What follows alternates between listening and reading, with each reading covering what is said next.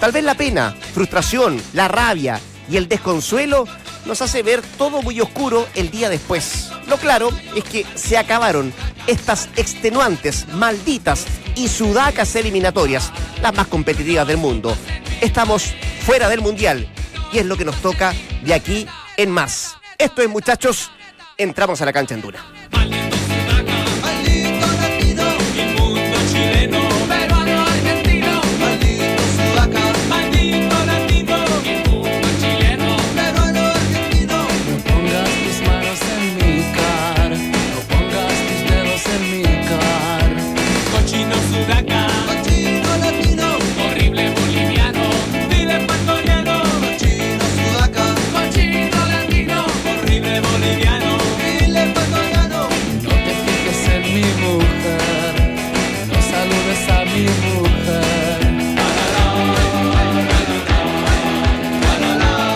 De la tarde con un minuto, dos con uno. ¿Qué tal? ¿Cómo les va? Muy buenas tardes. Bienvenidos a esta edición de Entramos a la cancha. El día después, golpeando la mesa, está oscuro el clima, se vienen precipitaciones en la noche. No, por favor. Todo negro. Todo horrible. Todo durísimo. Don Dante Poli, don Valdebar Méndez. Gracias por estar acá. ¿Vamos a ir a Sao Paulo? En un rato más vamos a tener eh, el día después, el día después Sao Paulo. Está varado. Ayer se descompensó, ayer tuvo. Es que fue, era un día de verdad, desde, los nervios, desde lo emocional, mm. tremendo, porque más allá que evidentemente no clasificamos, que es una tristeza enorme, durante el partido existieron opciones reales hasta el final de poder estar a lo menos en repechaje. Desde desde el juego, a lo mejor de los argumentos puramente futbolísticos, nunca se estuvo tan cerca, por lo menos Chile, del descuento.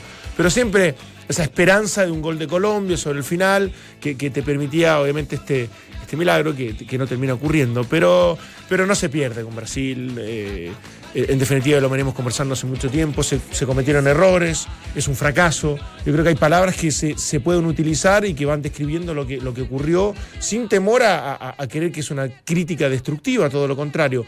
Lo, vamos a profundizar, no solamente hoy, sino que en la medida que vaya pasando el tiempo, para ir masticando más todo este sabor amargo.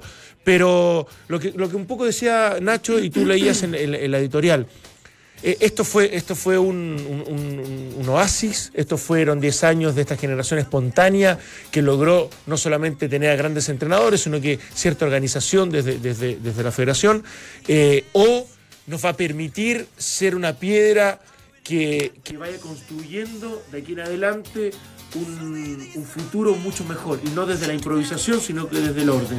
Ojalá que así sea desde el campeonato local, que yo creo que hay que ponerle mucho, mucho esfuerzo y energía en, seguir prestigiándolo o, mejorándolo, eh, entre el, Consejo Presidente para tomar las mejores decisiones, y en definitiva me parece que eh, más allá de lo oscuro y lo triste y lo feo que es quedar afuera de un mundial, hay que sacar conclusiones y cuentas eh, importantes como para poder avanzar, progresar seguir adelante y no solamente depender de un buen entrenador y de una camada de, jugadores extraordinarios para poder llegar a un mundial.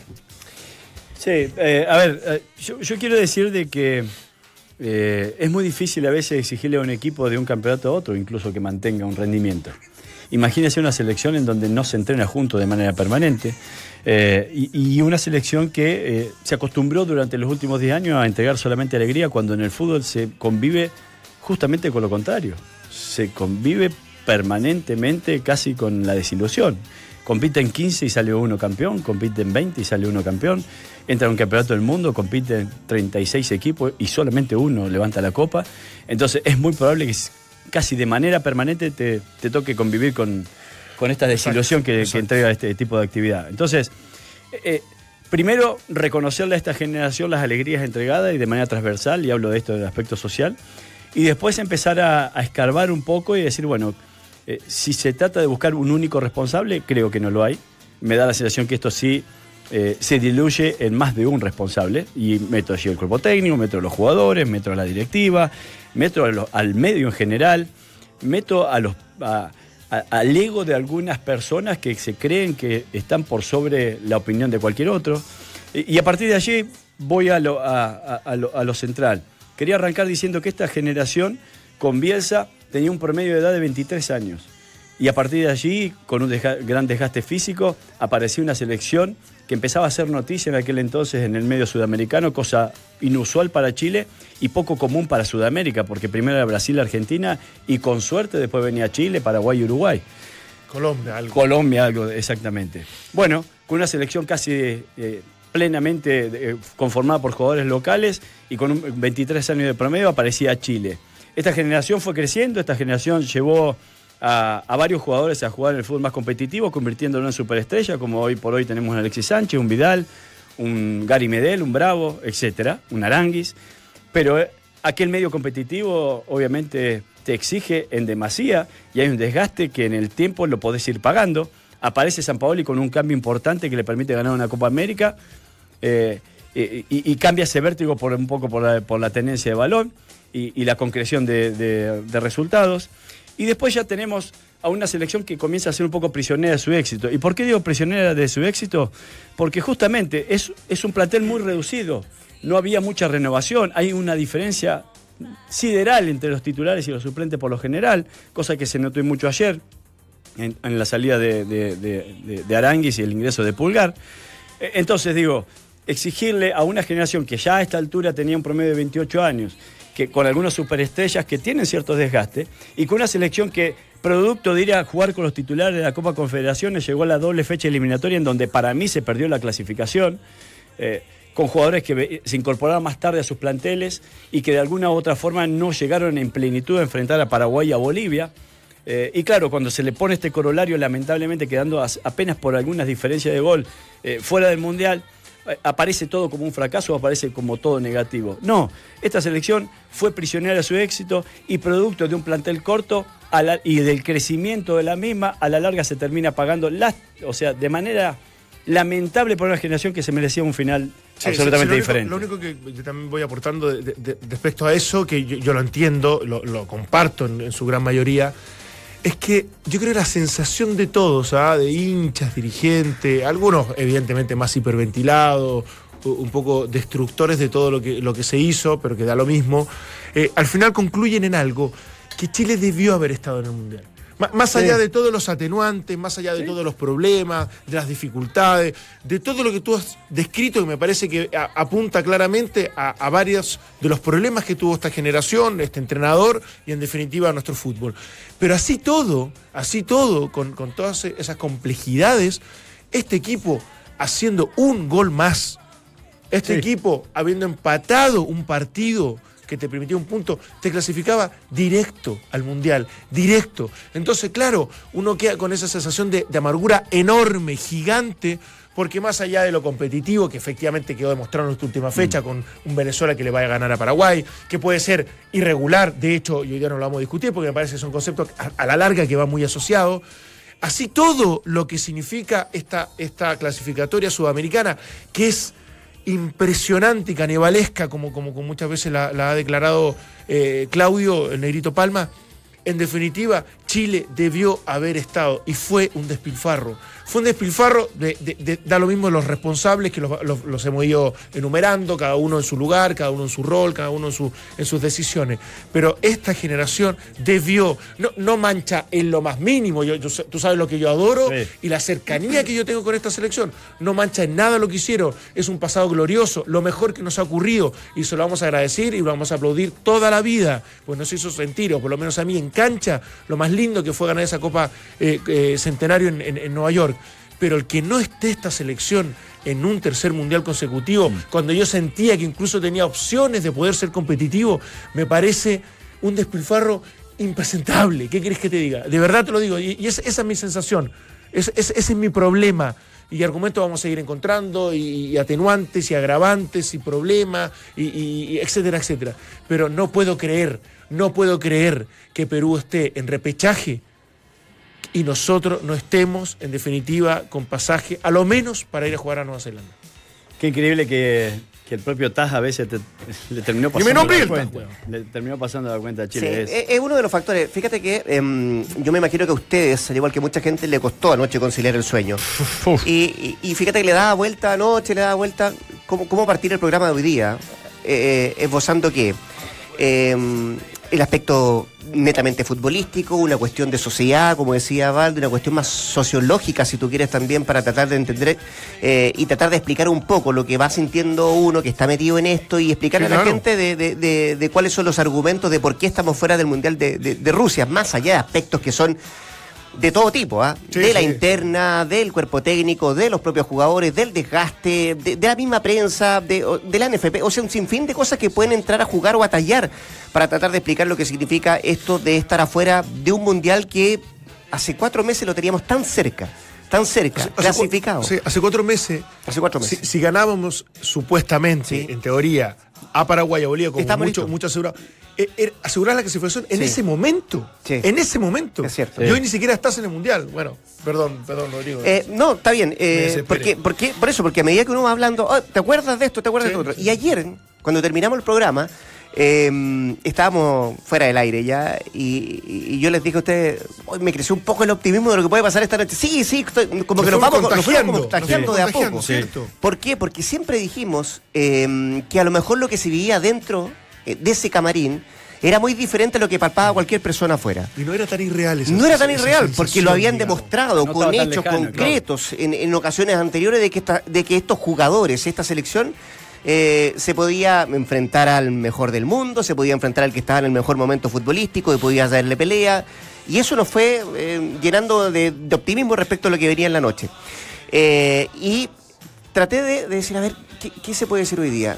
Y lo que no me gustaría que apareciera fuera lo peor de lo nuestro. Ayer la palabra idiosincrasia fue usado para todo tipo de Sí, cosas, claro. para darle explicación Sí. a muchas cosas. Y eh, yo creo que eh, el hecho de tratar de entender lo que es la idiosincrasia, el modo de ser que, que caracteriza, por cierto, a una persona o cosa y que la distingue de las demás, tiene que ver con, también con, eh, con la particularidad de este pueblo, de esta sociedad, que por momentos cuando las cosas están mal, eh, empieza a apuntar con el dedo o a buscar un responsable.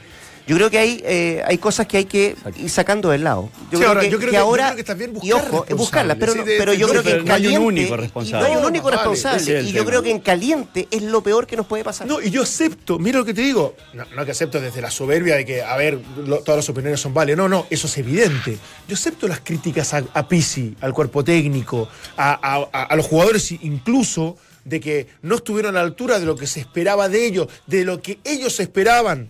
De, de- de- de su rendimiento frente a Bolivia, compañero. frente a Paraguay, de, sus propios compañeros, de que tendrá que conversarlo eh, después de todo lo ocurrido. Ojalá que esto no sea un descalabro que implique eh, que todo se contamine de tal manera que ahora, ahora más encima eh, tengamos a los jugadores de la selección peleados porque salen a la luz y, y a, y a la luz pública cosas que no, no corresponden. Yo, yo todo eso lo entiendo, si eso tiene que estar, porque de, aquí- de alguna manera estamos acá sentados para tratar de explicar las cosas. Y si tú no logras un objetivo, es un fracaso. Desde ese concepto, nada más. Y tienes que ir sacando conclusiones y tienes que ir, ir, escarbando en el por qué ocurre definitivamente. Eso, no podemos rehuir eso, no podemos escaparnos de aquello. Pero hay cosas que a mí me sorprenden. O sea, una cosa es decir que el entrenador es malo. Una cosa es decir que el entrenador no funciona, que perdió la capacidad de autoridad, etcétera, etcétera, a que es un tarado, a que es un pelotudo, a que es un, es un, Inepto. es- es un inepto. A mí esas cosas, a mí definitivamente me llaman mucho la atención y yo creo que en general, de verdad, mira lo que te digo, que yo no suelo empatizar, no es de la gente en general, es de algunos que en definitiva, esto como es un circo y es como esto es un show que vende respecto a aquello, eh, terminan haciendo de, de- de- muchos programas o de muchas opiniones algo que efectivamente a la gente le entretenga, más allá de que el fin para mí siempre es llegar a una conclusión, llegar a una crítica constructiva y llegar a lugares que nos permitan obviamente avanzar como fútbol, que creo que en definitiva es lo que importa.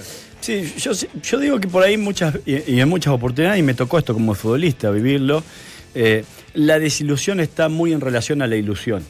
Eh, estábamos todos de alguna u otra forma ilusionados con que Chile se metiera en el Mundial, entonces obviamente que te causa una desilusión importante porque creíamos que Chile tenía las herramientas para, para ir al Mundial. Y claro. Y creemos, yo sigo creyendo en eso. Yo no creo que se perdió ayer con Brasil en la clasificación, yo creo que se perdió antes, ¿no? Que, que lo de ayer en Brasil fue lo que le puso eh, el, el- el- el sello final, pero creo que antes existieron alguna, algún tipo de, de- de- de- de desilusiones o de cosas que se hicieron mal o, o de no resultados conseguidos que te terminaban pasando la cuenta al final de, de esta competencia.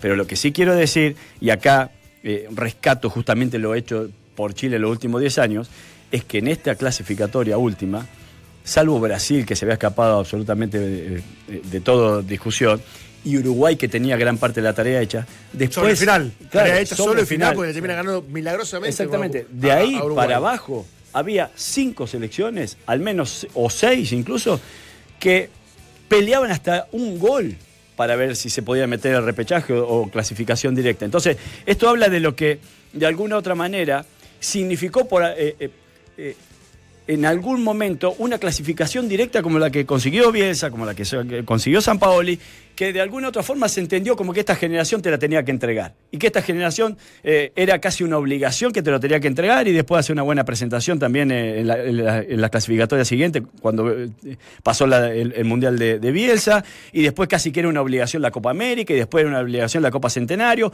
y después también una obligación la Copa este, Confederaciones. Entonces, no, no, no, no, no.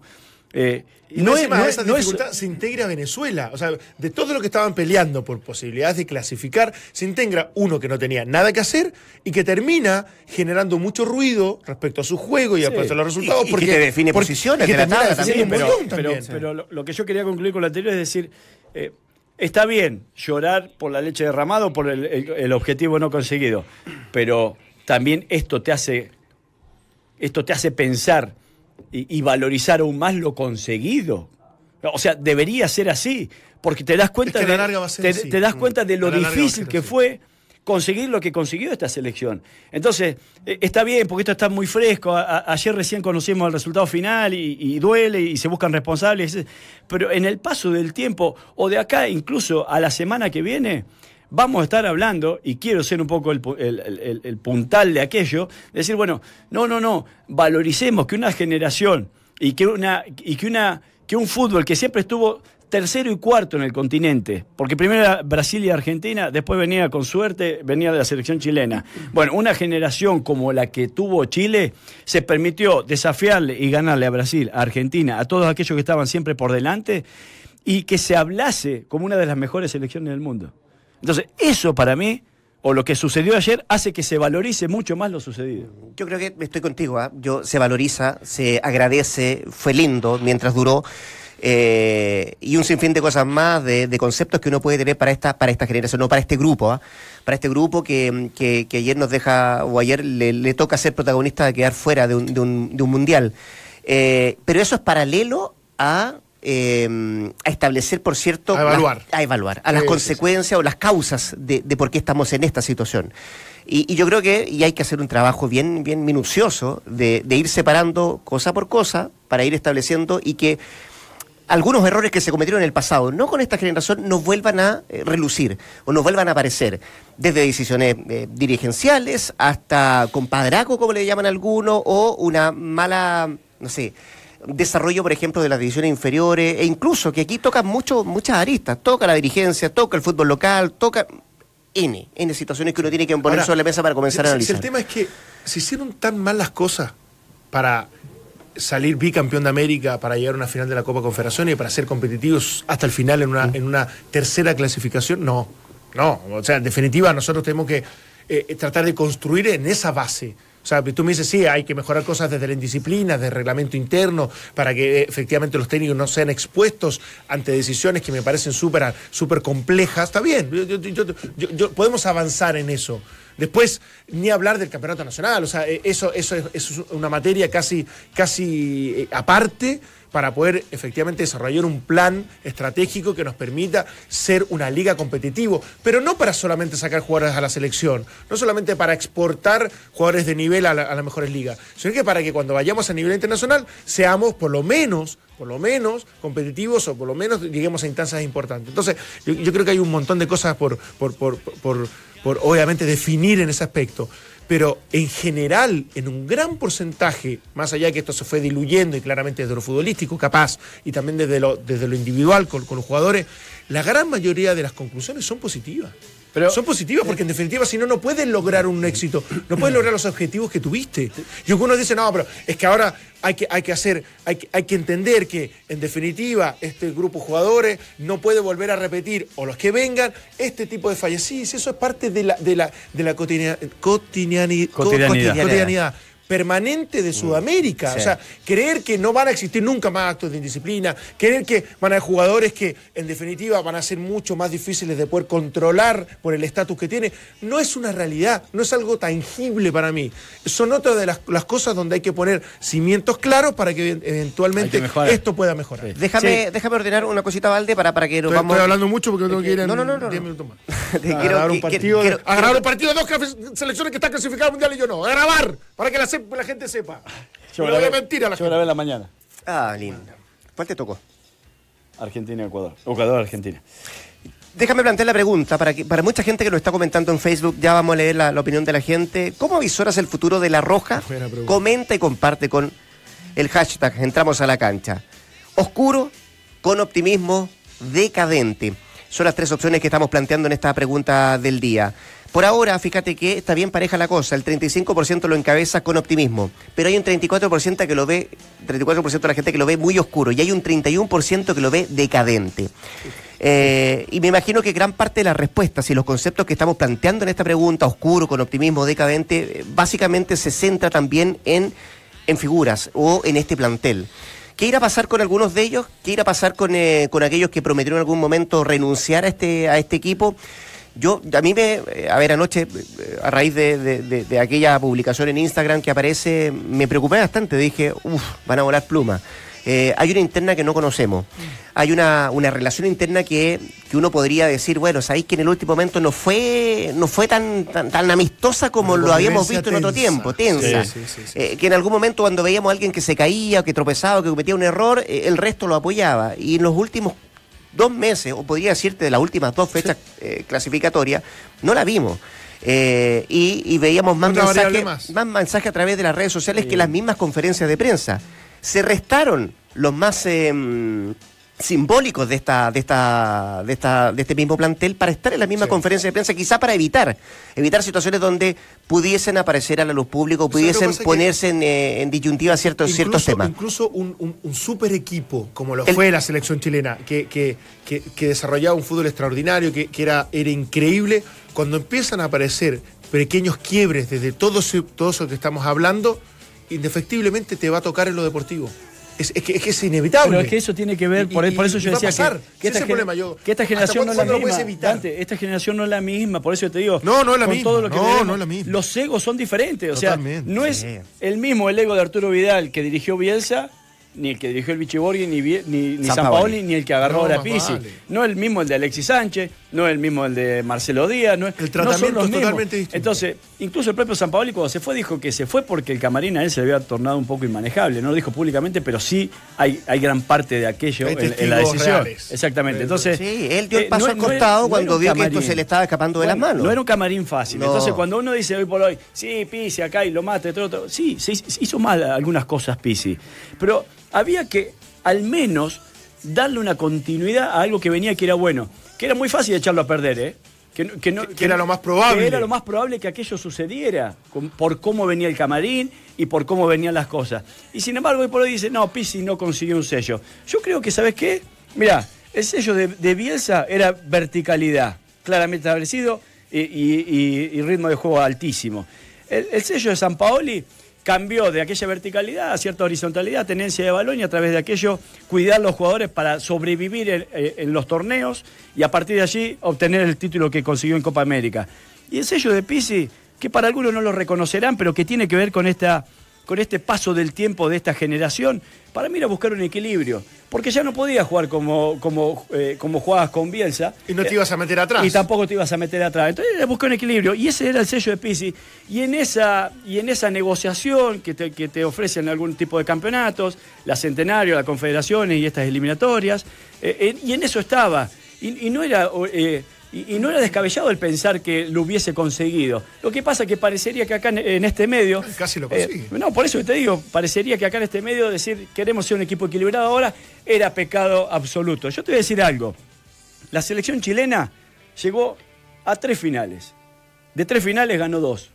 La selección argentina, plagado de estrellas, llegó a tres finales y no ganó ninguna. Independiente del destino de una u otra ahora, en este momento. Entonces, cuando vos ves este tipo de situaciones, valorizás lo que hizo esta generación durante mucho, pero mucho tiempo. Déjame de hacer tu contrapunto a propósito de Pizzi, eh, porque cuando uno plantea efectivamente existe la posibilidad de que él estaba buscando un equilibrio. Yo estoy totalmente de acuerdo con ustedes dos cuando dicen eh, no es fácil manejar este camarín, no es fácil con los egos como fueron creciendo a medida que fueron transcurriendo los años de uno, dos, tres, cuatro. Tampoco es por, por, una arrogancia y tampoco es porque no, son pero, chicos pero, que son. Pero ¿qué haces cuando haces la primera convocatoria y dices, oye, bueno muchachos, vamos a entrenar y nos vamos a concentrar a partir de. Pero profe, no, en la tarde libre, ¿no? Es que nosotros estamos... Luchar contra eso era complejo y tienes que empezar a, negociar, ¿cierto? Hay que ceder para también recibir eh, o hay que entender para comprender. Y, así uno puede ir entendiendo la forma como Pisi trató de seguir manejando, porque no lo controló, creo yo, el camarín, pero manejándolo para que esto no se desarmara, no se le escapara por a la derecha, no se le fuera por la izquierda y no existiera algún problema que eh, ahora nos damos cuenta que parece que sí existía al interior del, plantel. Pero cuando él trató de buscar el equilibrio, y aquí entra una parte más futbolística, Valde, cuando, lo trató de, buscar o cuándo lo consiguió? Cuando tú ves la estadística para atrás, dice que en la Copa Confederaciones yo creo que ensayó mucho con eso, trató de buscar la fórmula. Pero vienen cuatro partidos y de los cuatro gana uno. Y, y, después sumas todo el rendimiento que tuvo desde que tuvo la selección y solo es un 40%. ¿Logró alguna vez el equilibrio efectivamente Pisi en este futbolísticamente en este plantel? ¿Cuánto porcentaje de rendimiento? Y por eso yo la otra vez me, me, atreví a decir que esta clasificatoria e, era difícil la discusión si eran, eh, si eran competitivas o irregulares, porque yo creo que la selección, voy a hablar de, la uruguaya para abajo, eh, la efectividad el porcentaje de rendimiento de selecciones clasificadas al Mundial en esta eliminatoria. Yo no digo históricamente en, esta, en, todas las eliminatorias sudamericanas, pero digo en esta. En esta yo me animaría a decir que está lo más cercano al 50%. O sea, claro, con un 40% uno lo analiza y dice es, es malo el rendimiento. Pero si analizás las que están clasificadas, ni siquiera se acercaron al 60%. No, y en la comparación Entonces, con a lo mejor San Pablo y Bielsa eh, eh, eh, es peor todavía. Desde, sí, bueno, pero te tenés que comparar con, Sí, no, por eso, porque es algo permanente que va a seguir ocurriendo. Cuando tú dices el, fracaso de uno tiene que ver con el éxito del otro, desde esa comparación, me, refiero. y, eso, y eso es indudable. yo, eso lo entiendo. Ahora, yo creo que la concepción de juego estuvo.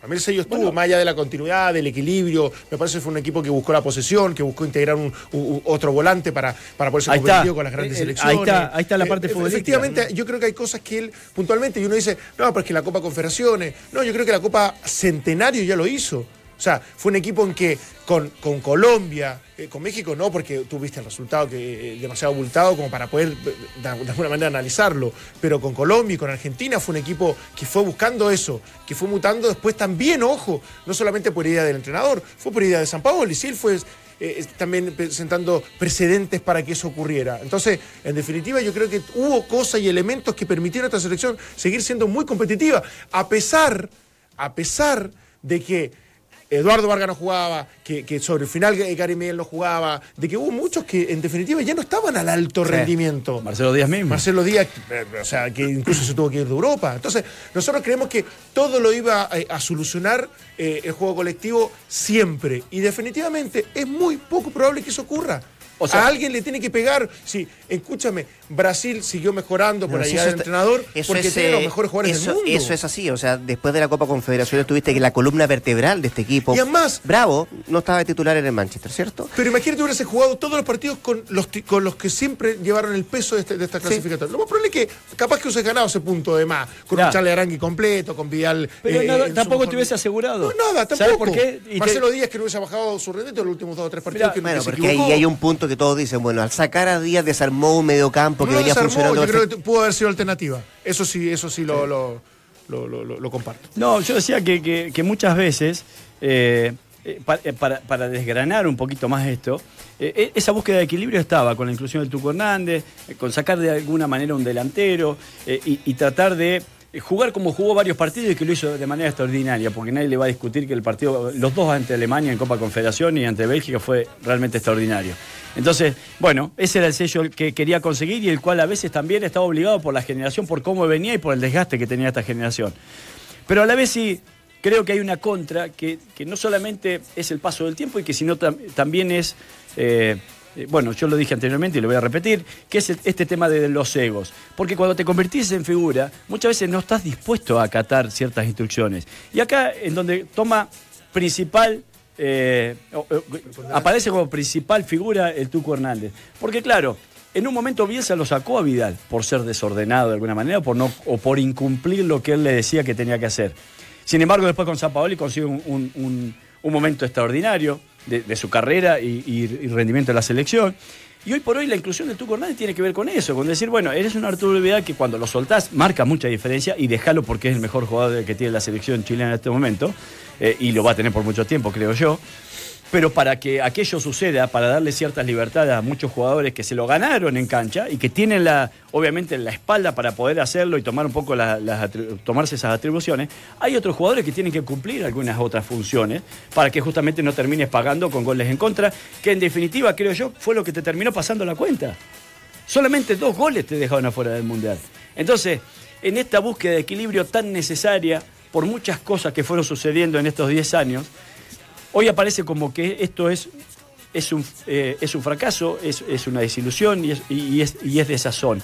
Bueno, no, yo creo que hay que buscarle el por qué se llegó a esta situación que, llegamos. Esa es una buena interrogante, ¿Eh? el por qué, ¿cierto? Pues y pueden haber muchas preguntas. La, estamos argumentando. Sí, hay varias acá. Y, van a seguir habiendo muchas preguntas. Por lo, por lo pronto ya lo planteamos. ¿Qué va a pasar con, con el seno de este equipo? Em, ¿Qué técnico va a llegar? Ese es otra. O sea, ¿qué entrenador Ese definitivamente va, va, a asumir? Yo, yo, no, no, noche lo dijo, ya lo no, dijo. lo, él se resta dijo que, que, pero Arturo Salá después dijo que lo iban a analizar. Porque una cosa es, esa... Está bien, se puede ir, yo no estoy diciendo que no se vaya a ir, pero yo digo que el técnico puede decir, yo soy el responsable y me voy, porque lo he dicho incluso antes, yo trabajo hasta, si, si, no clasificamos al Mundial, trabajo hasta ahí, y, y ayer lo cumplió. Pero me parece que después también hay una gestión de la, de la, de la directiva de decir, eh, bueno, analicemos... Lo que pasa es que, pasa que cuando, porque por contrato él terminó ayer, sí. ¿cierto? Sí. Y cuando además en la conferencia de prensa le preguntan, no por el contrato, sino que si él quiere seguir, yo me resto de seguir a cargo.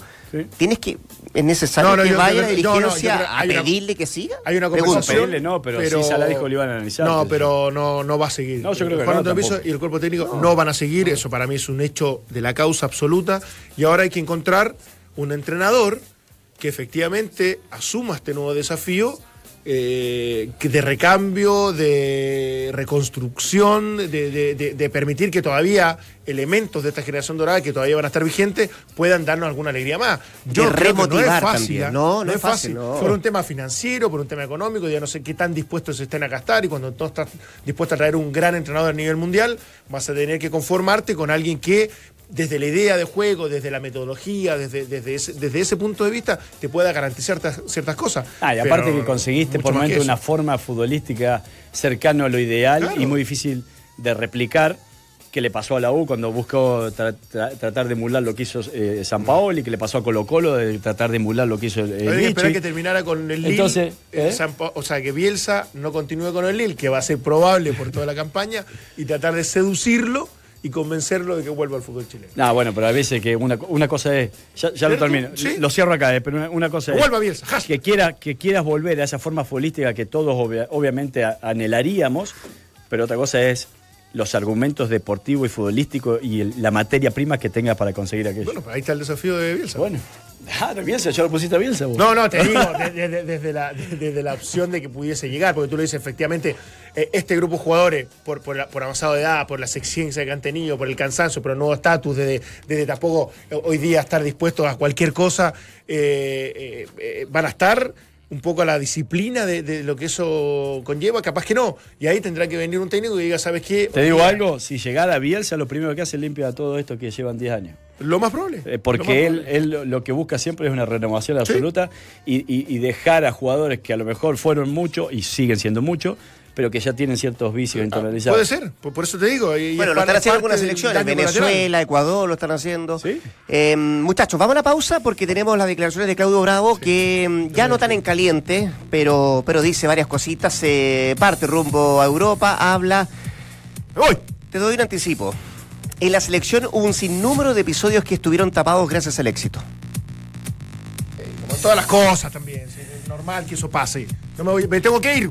No te, no te preocupes. Vamos a tener eh, contacto con San Paulo. Allá está todavía nuestro Claudio Palma para, para comenzar el día a ver si se recuperó. Porque tu día dura más de 90 minutos. Relax Fit de Sketchers es la comodidad y el estilo que tú necesitas. Ingresa a sketchers.cl, elige tu modelo y disfruta con cada paso. Una pequeña pausa. Seguimos comentando, seguimos analizando de estar fuera del Mundial. Vamos y volvemos. Vidal envía su arenga por Twitter y le pide a sus compañeros de La Roja seguir haciendo historia. La Federación Peruana solicitó a sus hinchas guardar respeto mientras suena el himno de Colombia. Australia elimina a Siria en el alargue y clasifica el repechaje en su camino a Rusia 2018. Cómodo me voy a trabajar, cómodo me siento al caminar, cómodo así me gusta estar, cómodo no importa el lugar.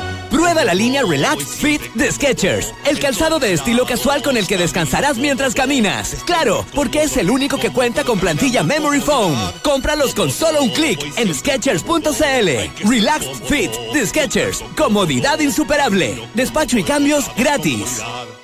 Mi familia es hincha del fútbol. Disfrutamos la liga inglesa juntos. Navegamos por DirecTV Sport. Partidos exclusivos. Fútbol en todas mis pantallas. Podemos verlo en todos lados. Gol. Hasta el derbi Contrata ahora DirecTV y disfruta la mayor cobertura de las ligas europeas. Conoce más en directv.cl. DirecTV te cambia la vida. Easy presenta. Bonitos los cuadros. Gracias. Oye, ¿y qué opináis de mi pintura nueva? ¿Nueva? Yo habría usado una pintura al agua ¿eh? para tener un secado más rápido. Ojalá con un látex super cubriente Sherwin Williams. Y también un impermeabilizante concreto para bloquear la humedad de la pared. Oye, yo hablaba del cuadro. Ah, yo lo sacaría. Gonzalo, experto en pintura. Conoce el centro de color Easy, un lugar atendido por verdaderos expertos en pintura. El único con las mejores marcas del mercado y la atención más ágil. Cuando pienses en pinturas, piensa en Easy. Easy, vivamos mejor. En el fútbol local, tras la eliminación de Chile al Mundial, volvemos a lo nuestro. Le adelantamos hoy que la U juega el sábado de visita ante Antofagasta y que Colo Colo recibe a Wanderers el domingo en el Monumental. Llegó la primavera y con ella el nuevo catálogo especial Terrazas de Easy. Disfruta en tu hogar con la mayor variedad de productos, diseños y tendencias a los precios más convenientes. Ingresa en easy.cl y encuentra lo mejor de esta temporada. Easy, vivamos mejor. ¿Se quieren mandar una buena jugada? Aprovechen y contraten DirecTV con instalación gratis y disfrutar de más de 500 partidos exclusivos de las mejores ligas europeas. Tenemos más fútbol, tenemos DirecTV, conoce más en directv.cl. DirecTV te cambia la vida. Y Guante quiere hablarte de su nueva colección, pero quiere advertirte también que no será fácil de escoger. La variedad de colores, los cueros desgastados y la comodidad son solo algunos de los atributos que vas a encontrar. Work Together. Guante. Don Valdemar Méndez. ¿Qué pasa, Rodriguito? Tú me decías, eh, hay tantas preguntas abiertas todavía para resolver qué es lo que va a pasar con el futuro de la selección. Hay tantas interrogantes, tantas inquietudes, tantas cosas que se hablaron en caliente que a medida que han pasado las horas como que uno empieza a tratar de limpiarlas y, y de ver a ver qué tan serio, qué tan cierto, qué tan... eh, eh, de verdad fue lo que se lo que se está comentando Eh, cuánto cuánto cuánto está en la cabeza también de la propia dirigencia de la NFP de, de, ver a ver qué hacemos qué hacemos de aquí para adelante qué es lo que hay que hacer cómo hay que reestructurar esto cuántos de los que están hoy día en el plantel se van a quedar para seguir trabajando con el técnico que venga sea cual sea Eh, y quiero que pasemos a escuchar la palabra del capitán Claudio Bravo que que anoche mm, fue bien mesurado y yo también creo que hoy día, mesurado, pero, pero se ha lanzado algunas cositas que, que tienen que ver con esta publicación en Instagram de parte de su señora, como que le han preguntado más de eso que de fútbol. Más de eso de que él entregue una explicación de por qué no se pudo clasificar al Mundial de Rusia. Bueno, escuchemos la palabra del capitán de la Roja, Claudio Bravo, que habla a propósito de estas preguntas, de la continuidad. ¿Seguirá en el equipo? ¿Lo está meditando? ¿De qué depende que, siga en la selección acá la palabra del uno de la Roja? Sí, lógico, lógico, por capacidad, por año. Llevo 14 años en la selección, 10 años siendo el capitán, con dos mundiales capitán de la selección, saliendo campeón de dos Copas América, siendo campeón, siendo capitán. ¿Y por qué no voy a sentir capacitado para continuar esto, pero, pero como te dije, a día de hoy creo que es tiempo de pensar, de analizar, de, de ver quién, quién viene, de ver cuáles son las ideas, de ver cuál va a ser la reestructuración nuevamente en nuestra selección y depende del técnico, depende del técnico que, que venga y, y qué es lo que quiera hacer en, en base al, al futuro de nuestra selección. Entramos a la cancha. La palabra de Claudio, de Claudio Bravo. Depende de muchas cosas, de que, mm, o sea, él dice el ánimo está, pero tengo que sentarme a ver qué es lo que me- qué es lo que se propone, quién es el técnico que, que va a venir a, a dirigirnos, cuál es la estructura o la reestructuración que pueda tener en, en- en mente, con quién quiere trabajar, si con la, con esta base que todavía está, o quiere ir a escudriñar a las inferiores y empezar un nuevo proceso que va a tener un largo desarrollo. Eh, no, no es descabellado pensar eh, eh, en que ya el técnico entrante pueda ir renovando de alguna otra manera en algunos puestos, ¿no? Nombres. ¿Y, y por qué digo esto? Porque, bueno, ya para el Mundial no, no va a ser necesario tener eh, eh, eh, un equipo ultra competitivo y después viene una Copa América al año determinado eh, el Mundial y una Copa América muchas veces también te sirve como para ir formando equipo y a partir de allí obviamente ya empezar a pensar en las próximas eliminatorias. Lo que sí debo decir es que, y esta es una opinión muy personal, yo considero que gran parte de estos jugadores, si no la mayoría, van a seguir a disposición del técnico entrante. Independiente después hasta donde decida cada uno que llegue su carrera, ¿no?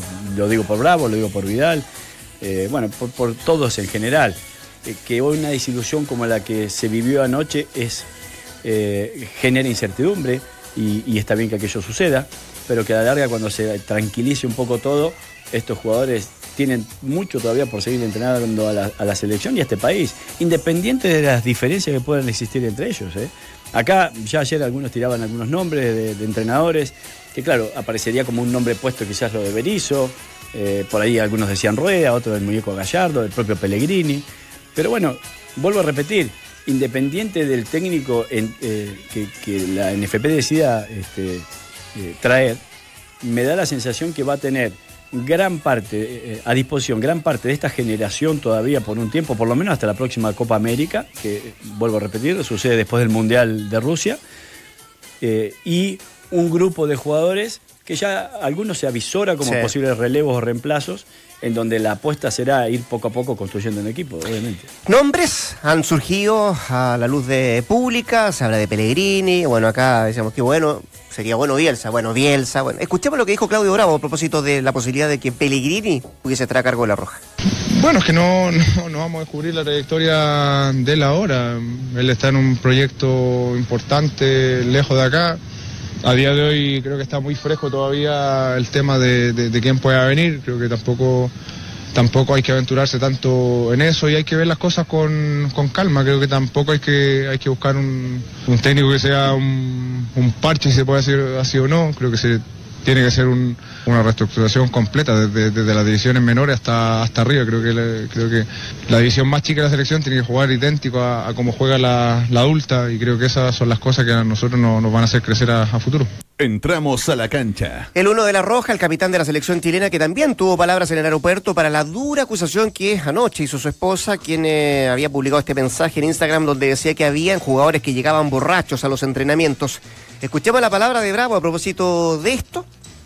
No, no, con, tranquilidad. Creo que tampoco es algo que, que genere tanto, tanto ruido. Creo que han salido un sinnúmero de, de episodios en nuestra, nuestra selección que gracias al éxito han, han estado tapados, pero, pero es algo que a mí, a mí no me inquieta en lo absoluto. Creo que, que- en nuestra interna sabemos la- las cosas que suceden, como lo, vuelvo a repetir, cada uno sabe lo que, lo que hace, cada, cada persona sabe dónde, dónde, dónde los zapatos aprietan y en, eso creo que cada uno se tiene que hacer cargo de, de- cómo actúa, de cómo se presenta, de cuáles son las formas que, que un jugador requiere para vestir esta camiseta. Y en eso creo que tenemos que estar tranquilos también porque, porque, porque creo que llevamos años haciendo las cosas bien y esta es la oportunidad, como, como te dije anteriormente, de, de crecer, de, de- de poder reivindicarse a futuro, de que los más chicos aprendan también de, de todo lo que han, lo que han vivido y, y logren meter a Chile al, al Mundial que, que viene más adelante. Entramos a la cancha. La palabra de Claudio Bravo, entonces, eh, haciéndose cargo de este episodio. Prestando ropa, ¿no? Prestándole ropa a su señora, Sí, bueno. sinceramente, pero Sí. se equivoca. No, no, pero se equivoca absolutamente. O sea, acá yo, yo muchas veces lo he bancado bravo, pero en esta se equivoca porque justamente si él no lo dijo en su momento, estando dentro y conociendo la interna, ahora no lo puede decir. y menos siendo el capitán. Es que yo creo que no lo puedo controlar. Ah, bueno, pero no es el momento de incendiar. eh, o sea, primero se equivoca su señora en, hablar a través de las redes sociales, pero bueno, cada cual es libre de expresarse como quiera. Así es. Pero eh, seguramente algo que Bravo le confió. eh, O le comentó. o de, de manera muy en confianza, valga la redundancia, eh, porque obviamente son cosas que sucedieron o que seguramente pasaron así. Eh, nunca pensó que eso se iba a exponer públicamente y menos después de, de- un partido como el de ayer. Ahora, él intentando de alguna u otra forma cubrir o prestarle ropa a su señora, se equivoca como capitán o como líder de este grupo. Porque esto sucedió, primero sucedió con todos los técnicos. Y segundo, que él estuvo con todos los técnicos. Entonces, si en su momento él no dijo, bueno, no, no, no, para acá, yo soy el capitán de la selección y esto no se va a permitir definitivamente, y de alguna otra manera también hizo algún tipo de vista gorda, decir hoy, hoy por hoy que, que sucedieron cosas que no, no contribuían a, una mejor expresión futbolística, bueno, me parece que ya es tarde, ¿no? Y, se equivoca como capitán o como líder de este grupo. Eh, ¿Y qué podía haber hecho?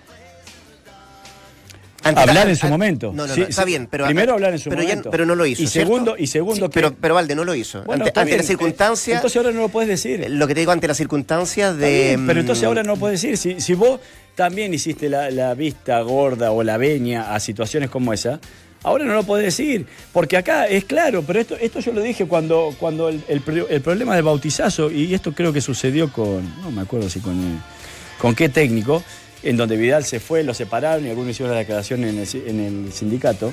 Eh, yo dije, a ver, si acá nos ceñimos eh, por el aspecto de profesionalismo y lo que hay que hacer para contribuir a esta actividad y para que, que los futbolistas sean ejemplo y que el día de mañana eh, tengamos eh, deportistas mucho más íntegros, bueno, Vidal no debe, no debe ser más convocado a la selección. Por suerte, yo no era el técnico de la selección, porque Vidal después le entregó todas las alegrías que le entregó a la selección. Pero si decidimos en un momento priorizar lo deportivo por sobre este tipo de cosas y este tipo de cosas meterla abajo de la alfombra, ahora no las podemos sacar. No las podemos sacar porque esto sucedió en la Copa América con el choque de la Ferrari, esto sucedió con Mena antes de, viajar a Bolivia. Esto sucedió, no sé, qué sé yo, con Valdivia, Sí. con, con muchos jugadores también anteriormente. Entonces, ahora no lo podés sacar. Sí, no, es no es el momento. Déjame, déjame sumar a alguien a la conversación. Tenemos en la línea telefónica a Nano Díaz, Fernando Díaz, presidente del Colegio de Entrenadores, para, para ver también y analizar un poco desde esa perspectiva, una decisión importante la que tendrá que tomar la NFP de aquí en adelante para quien va a estar en la cabeza de, de la, de la selección. Nano, ¿qué tal? ¿Cómo te va? Buenas tardes. Hola, buenas tardes. Un gusto saludarte a ti y a todos los muchachos que algo alcancé a No, escuchar ahí. gracias Valde acá Nano, también. Eh, abrazo. gracias gracias por, por atender la llamada, Nano.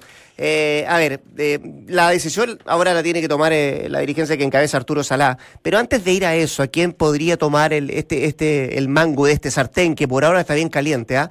Eh, más allá de todas la- la- las cosas que han pasado, es muy corto el tiempo para analizar tantas cosas que han pasado, Nano. Eh, estábamos debatiendo aquí con, con, con- Valde a propósito de esto de que aparezcan ahora la luz pública ciertas cosas que en un momento se taparon al interior de la selección, que aparezca Claudio Bravo hoy día, bueno, diciendo que cada uno sabe dónde le aprieta el zapato.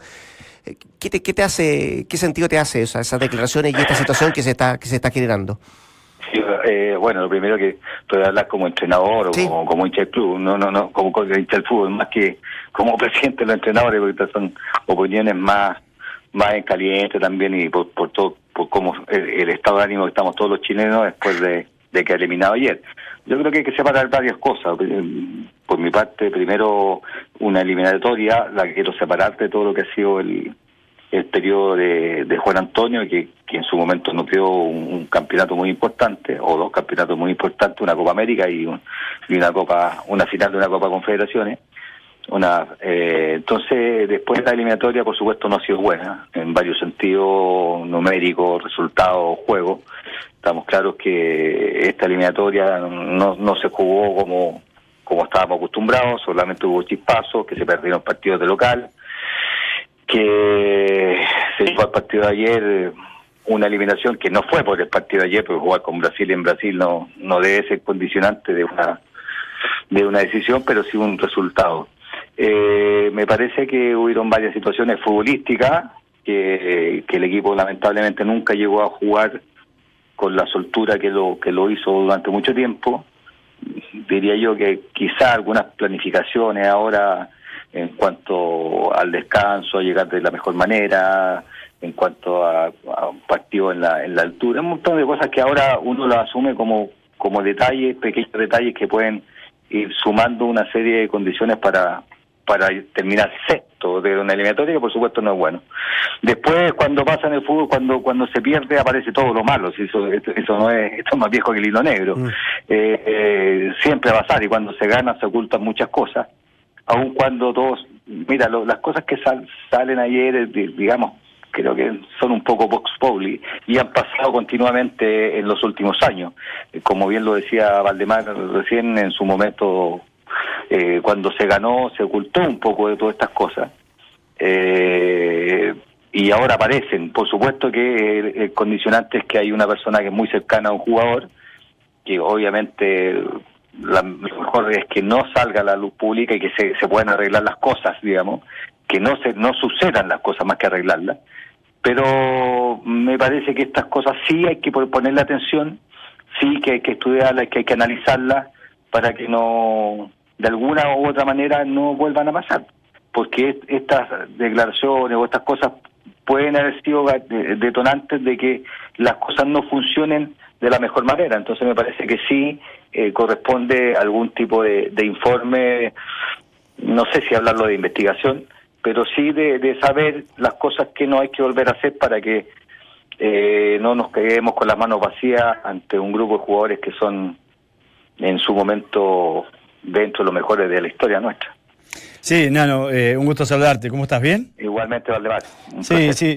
Yo decía que ahora es fácil a veces incendiar todo esto, ¿no? Y decir que, que- que Chile fue un desastre, se cometieron miles de errores. Y acá no hay un único responsable. Me parece que, que confluyeron varias cosas que terminaron atentando contra esta posibilidad que se merecía esta generación, se había ganado esta generación la oportunidad de ir a su tercer mundial y que lamentablemente aquello no sucedió, pero que en el tiempo eh, y a medida que nos alejemos quizás de lo conseguido, eh, eh, se va a valorizar y mucho lo que entregó esta generación durante 10 años, que, que no es normal en el fútbol porque se convive más con la desilusión que con la ilusión.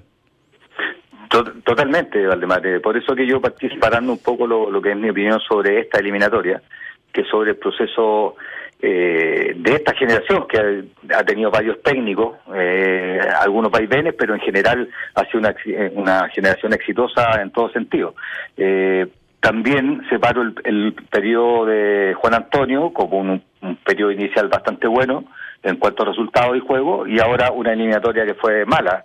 Eh, no, no, no es, no es calificar ni a los jugadores ni al entrenador eh, diciendo que esto fue malo, porque estamos claros que fue así. Ahora, eh, sí lo importante, eh, una vez que se separen esas situaciones, eh, analizar el por qué. Siempre es bueno analizar por qué se ganó y analizar por qué se perdió. Sí, sí, perfecto. Justamente, entonces, eh, sin, sin condenar a nadie, obviamente siempre hay si- eh, decisiones que tomar de las cabezas, ya sea en un momento los entrenadores para cambio o los directivos para cambio o los jugadores también, todo eso, pero sí se tiene que analizar qué pasó en esta eliminatoria que no eh, o, que no se hizo igual que en los campeonatos anteriores para lograr en su momento buenos resultados y además los resultados sumados a un montón de situaciones que no son anexas, son parte de, de, digamos de un rendimiento, lo- todos estos rumores, todas estas cosas raras, pero que es bueno que privadamente se converse entre el cuerpo técnico, jugadores y, y- y la NFP, o saber el por qué así como hay un informe cuando se gana, también tiene que haber un informe cuando se pierde Sí. para que el día de mañana no se no se repitan estas situaciones. Así es. Nano, eh, ¿crees que hay algún técnico chileno eh, que pueda asumir la conducción de la selección? Te lo pregunto porque yo sé que siempre has un poco sostenido esa opinión y quizás Pellegrini aparece como el principal estandarte, pero yo no sé si Pellegrini estará dispuesto a asumirlo. ¿Quién más pudiera ser? Lo primero siempre te he dicho lo mismo, tanto en el extranjero hay técnicos buenos, otros que no son tan exitosos y otros más o menos que son eh, lo mismo que pasa en Chile, o sea, hay Sí, sí. algunos que están capacitados y otros que no. Yo creo que sí, hay algunos técnicos que podrían estar capacitados para para la selección, obviamente, eh, en eso es Manuel Pellegrini, seguramente el, el primer nombre que, que todos los chilenos pensamos, siendo un técnico nacional, eh, pero eso, por supuesto, tiene que analizarse porque mm, eh, justamente con lo que pasó. Entonces, con lo que pasó en esta última elimina- eliminatoria, uno sabe qué se hizo, qué no se hizo, qué faltó, y tiene que haber un- un- un perfil. Eh, decir, este tipo de técnico es lo que necesitamos para estos jugadores, eh, queremos volver a clasificar, queremos tener un, un, un- un nuevo proceso. A ver, es que esa yo- palabra- yo- esa- no, no, el proceso sí. en cuanto a en cuanto a, a sacar más jugadores, a Claro, tener es que, una es que yo creo que el perfil, el perfil va, va de la mano o conlleva por cierto objetivo, me imagino, ¿no? Así es, totalmente. Eh, ahora, totalmente. ¿qué, qué- qué es lo Totalmente. primero, lo objetivo o el perfil?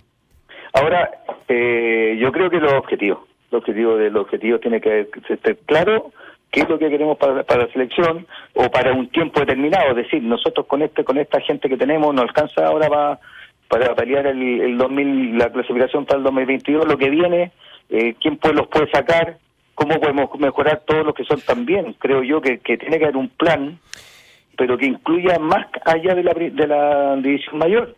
Eh, ¿qué, qué está pasando con la formativa? Hoy día prácticamente nos quedamos afuera. O sea, tener una, una secuencia y consecuencia de todas las selecciones, de todas las selecciones. No, necesar, no necesariamente el técnico de, de la adulta va a ser el, el que mande todo eso porque está preocupado de otra cosa. Pero tiene que haber, a ver, entre comillas, una política entre todas las selecciones pensando en un objetivo que lo tienen que dar las personas que están dirigiendo. Y, y a tu juicio, porque, Nano, porque, perdona, porque, sí. porque yo, yo tengo que decir que esto nos pega un mazazo. Sin embargo, los que hace bastante tiempo estamos diciendo que estamos preocupados por el fútbol nacional, que, que va a pasar cuando esta generación no esté. Bueno, se anticipó un poco ese cuando no esté. Pensamos que podía llegar a este mundial, Mm. pero pero hay, hay, hay, hay señales que el campeonato nacional, los equipos que clasifican no pasan primera fase, que en general, salvo esta última sub-17 que 17 que clasificó, hacían, no sé, 20 años que no clasificábamos. Eh, Y eso, un montón de decisiones que hay un montón, perdona Valdemar, Sí. que hay un montón de circunstancias que nos hacen ver con preocupación el futuro, que yo lo decía antes, ¿te acuerdas que lo comenzaba? Me preocupa el futuro cuando esta generación no, ya no esté. Pensaba que eso iba a ser un poco más adelante, pero ahora ya nos pegaron un masazo y tenemos que revisar un montón de situaciones. Quiero colgarme de eso, Nano, porque bueno, un masazo que nos va a tener aturdido bastante rato. eh, y, y tú dices, bueno, hay que tener un plan, un objetivo. ¿Y cuándo se podría comenzar a trabajar, crees tú, un técnico que asuma? ¿Ya? Ayer, Ayer. ayer, ayer, porque esto, mira, esto es, ay, escucha, no sé, cuando cuando perdiste un partido, ¿qué quieres tú en el fútbol? Jugar rápidamente Sí. el otro partido.